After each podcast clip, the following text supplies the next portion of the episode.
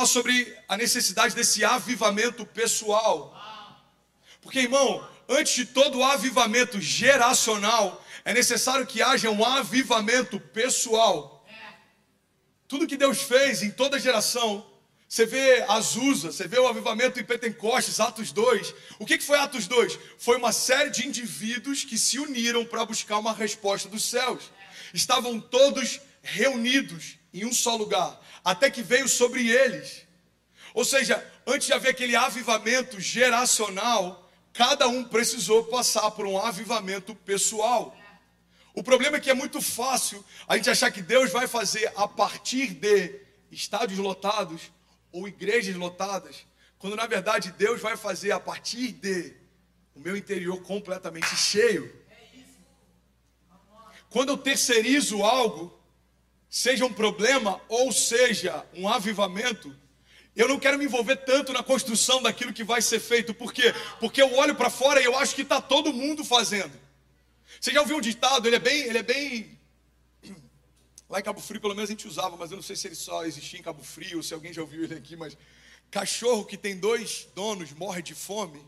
Já ouviu esse ditado? Três pessoas devem ser lá de Cabo Frio. Você é da onde de Cabo Frio? Não, pastor. Eu passava carnaval iguaba direto, já ouvi isso daí por lá. Cachorro que tem dois donos morre de fome. Por quê? Porque está um achando que o outro está alimentando, quando na verdade ninguém está cuidando dele. Às vezes a gente está se eximindo da nossa responsabilidade, acreditando que alguém pode fazer por mim aquilo que só eu posso fazer. E a autorresponsabilidade, irmão, quando ela não está bem resolvida, ela gera líderes com crise de identidade, ela gera sacerdócios que se omitem em governar sua própria casa, ela gera meninos com medo de serem homens, mulheres com medo de serem mães. Autoresponsabilidade é um tema chato, porque eu sei que muita gente talvez veio para cá nesse domingo falando: eu preciso de uma palavra de encorajamento. Mas eu não vim anestesiar você, eu vim trazer luz sobre um tema que, quando for bem resolvido, a gente vai para o próximo nível. Quantos querem viver o next level, o próximo nível? Existe um novo nível, existe um novo tempo, existem coisas novas que Deus quer que a gente viva, mas a gente precisa assumir a autorresponsabilidade. Você está comigo? Diga amém. Tem uma frase de um pastor americano que eu, que eu sou apaixonado. Ele diz o seguinte: Você vai ser lembrado por duas coisas. Ou pelos problemas que você resolve, ou pelos problemas que você provoca. It's true. É, é, é, é a grande verdade. A gente não vai ser lembrado por nada além daquilo que a gente resolve ou daquilo que a gente provoca. Você quer um exemplo?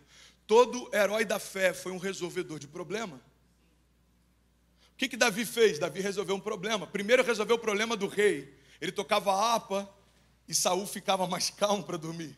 Depois ele resolve um problema da nação. Ninguém tinha coragem de desafiar aquele gigante. Então ele assume a responsabilidade e fala: Ninguém? Então tá bom, deixa que eu vou. Sabe essa unção de Romário na hora de bater pênalti no final de campeonato? Eu sinto que falta isso um pouco na gente de vez em quando.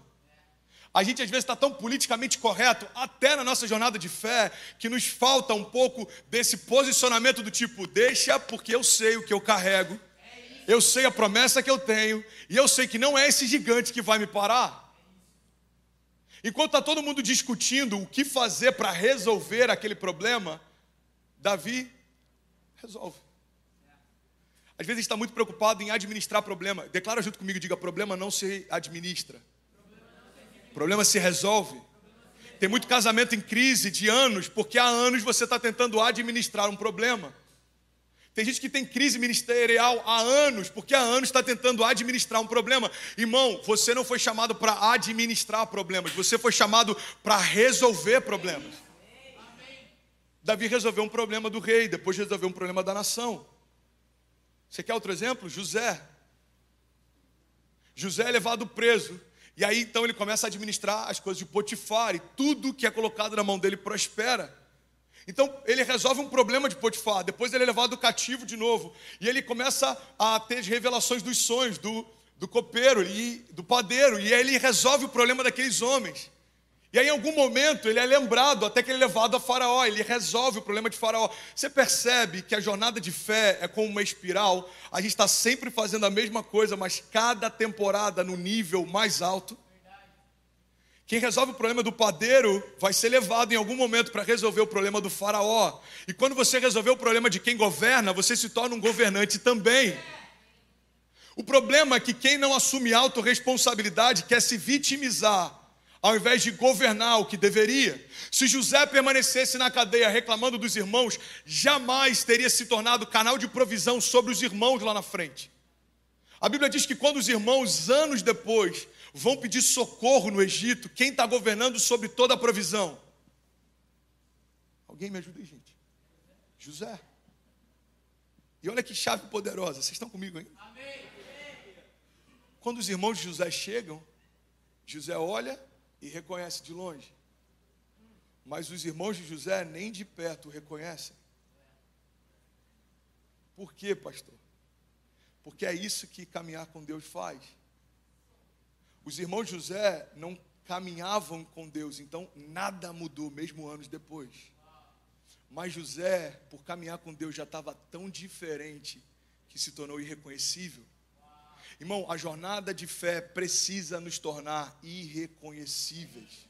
Isso não tem a ver com fingirmos quem somos, mas tem a ver com nos tornarmos diferentes de quem éramos.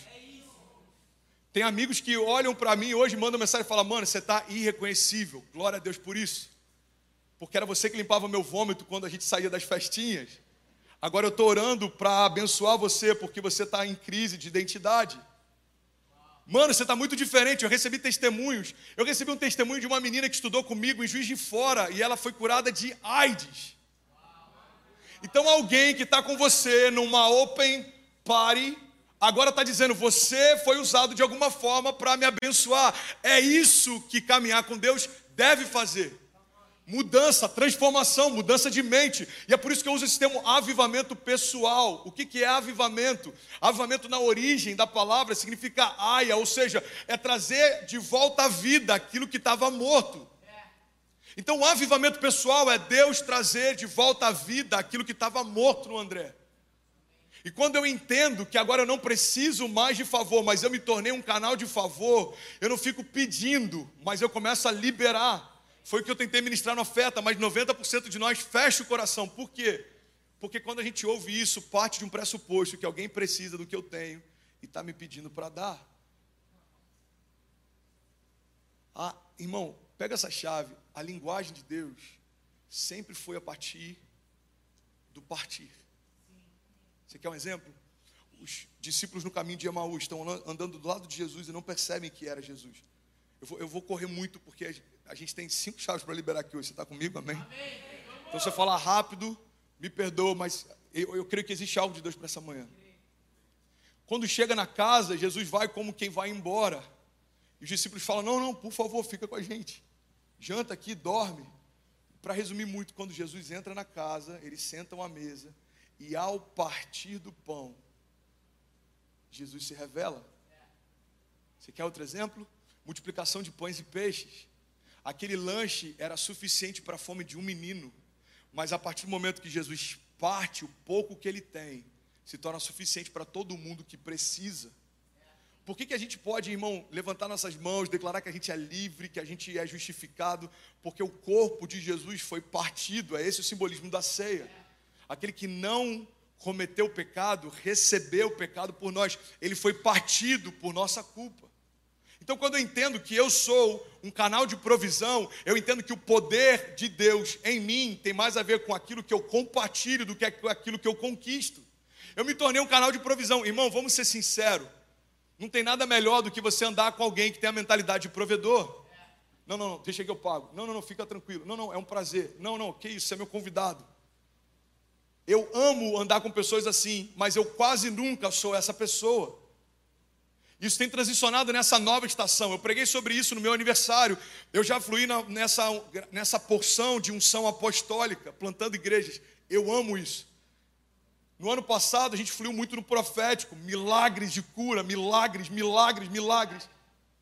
No início da igreja, a gente fluiu com uma porção evangelística, novos começos o tempo inteiro, famílias vindo para Jesus. Agora eu sinto que a estação que Deus quer imprimir em mim mais profundidade é com a unção pastoral. Eu quero ser mais paternal. É um, é um exercício para mim. É fácil com os meus filhos, não é tão simples com quem não faz parte da minha casa. Por quê? Porque com a visão apostólica você quer empreender, multiplicar, avançar, mas com a visão pastoral você precisa olhar para dentro. Às vezes diminuir a velocidade para que aqueles que não estão correndo tanto te acompanhem. É um, é um exercício para mim. Eu estou abrindo meu coração aqui, porque eu creio que se não tem vulnerabilidade no púlpito, não tem verdade na nossa mensagem. Amém? Amém. Então o que, que acontece? Dentro disso, uma das coisas que eu estou percebendo Jesus mudar uma chave drástica dentro de mim é que eu estou tendo mais alegria de dar do que expectativa em receber.